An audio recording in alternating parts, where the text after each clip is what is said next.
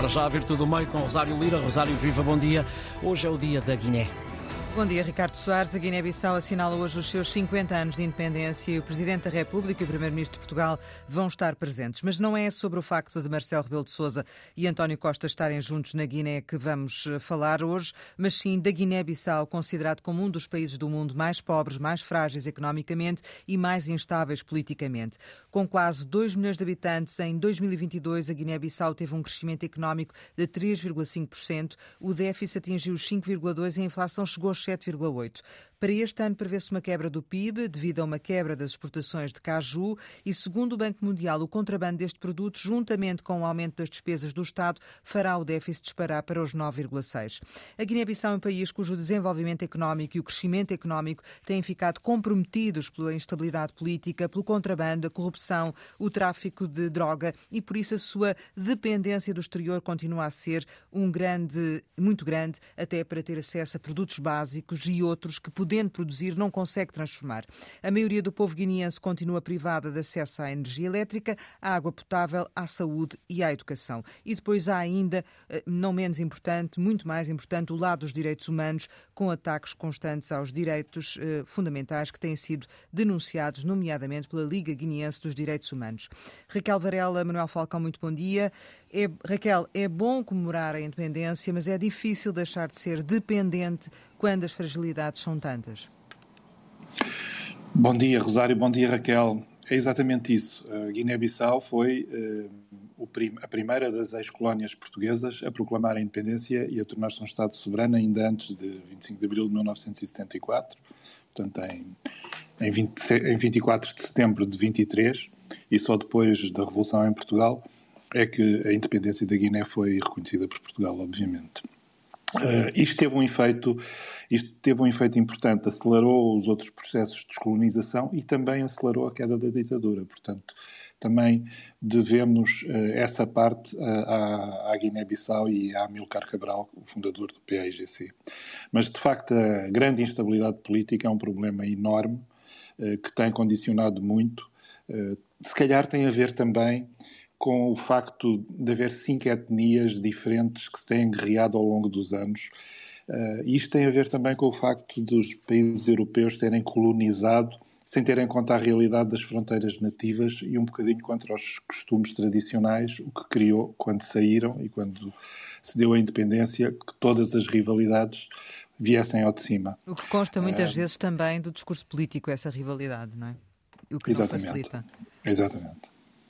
Uh, e Raquel, um, eu há pouco toquei as voltas porque queria chamar o Manuel, chamei a Raquel, agora sim é a Raquel. Bom dia. Um, Olá, bom dia. Tantas fragilidades realmente comprometem o desenvolvimento do país?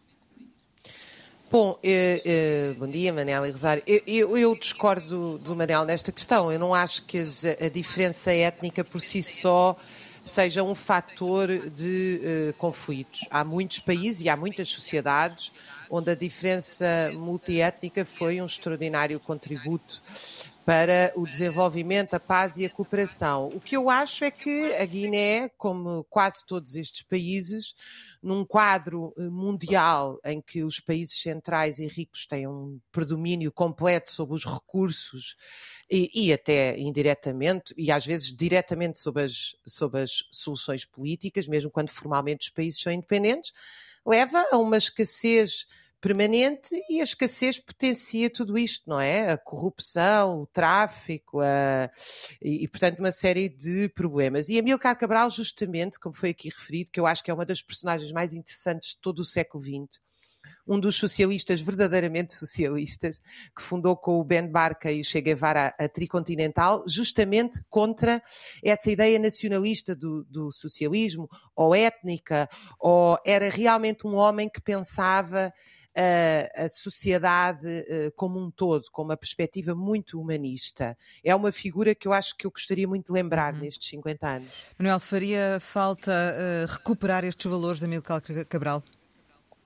Com certeza que sim. Nós, eh, a Guiné-Bissau teve, eh, desde a sua independência, décadas de instabilidade política, golpes de Estado através de golpes de Estado, eh, guerra civil durante algum período e só de facto no, enfim, a partir de há 10 anos atrás é que a situação ficou um pouco mais estável, mas sem por isso dizer que está estabilizada.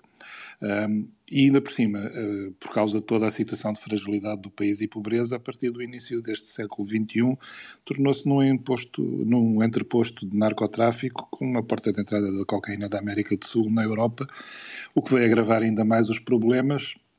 E ao tráfico de droga tem-se também, infelizmente, somado o tráfico, o tráfico de seres humanos, o que é um enorme problema e, e torna tudo muito mais complicado num país tão pequeno com 2 milhões de habitantes, eh, com a maioria deles, um, um quinto vive em Bissau, uh, tem 80 ilhas, é muito, muito difícil, de, muito dependente da agricultura, 82% das pessoas trabalham na agricultura, é muito, muito complicado esta situação. Mas é uma situação que é possível se houver, eh, se houver por um lado, sobretudo o combate à corrupção, que é uma das coisas endémicas. Só vou terminar a dizer uma coisa, já agora, que estamos na, na Antena 1 e na rádio, a rádio na Guiné é o meio principal de comunicação e de informação. É verdade. Portanto, uma saudação para a rádio guineense que eu aqui deixo. Uh, Raquel, como é que eh, se pode posicionar o exterior, eh, no fundo, para apoiar e ajudar a Guiné a ultrapassar estes, todos estes impasses? Ah, eu penso, quer dizer, eh, eu, eu fiz esta interjeição porque me parece que a questão aqui fundamental tem a ver com os regimes de dependência das dívidas e empréstimos.